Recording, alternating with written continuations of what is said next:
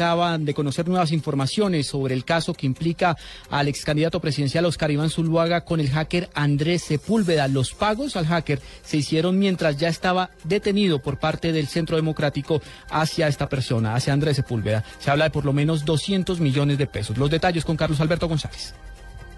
Así es, Juan Camilo, pues eh, mire, la campaña del Centro Democrático habría pagado estos 230 millones a de Fernando Sepúlveda cuando ya estaba detenido en la cárcel La Picota, es decir, guardaron silencio mientras se desarrollaba la campaña presidencial en esa carrera presidencial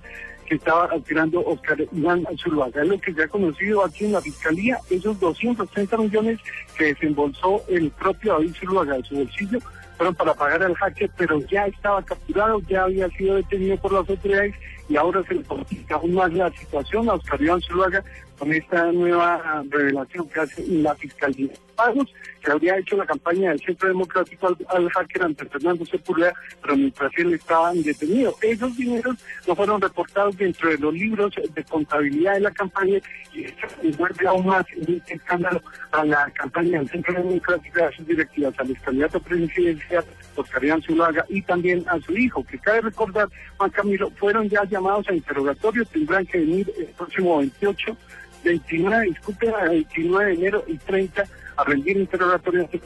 por todo este escándalo del hacker Andrés Fernando Sepúlveda, los líos y ahora aún más se le complica esta situación con estos libros de contabilidad que no aparecen esta facturación y estos pagos hechos al hacker de Carlos Alberto González,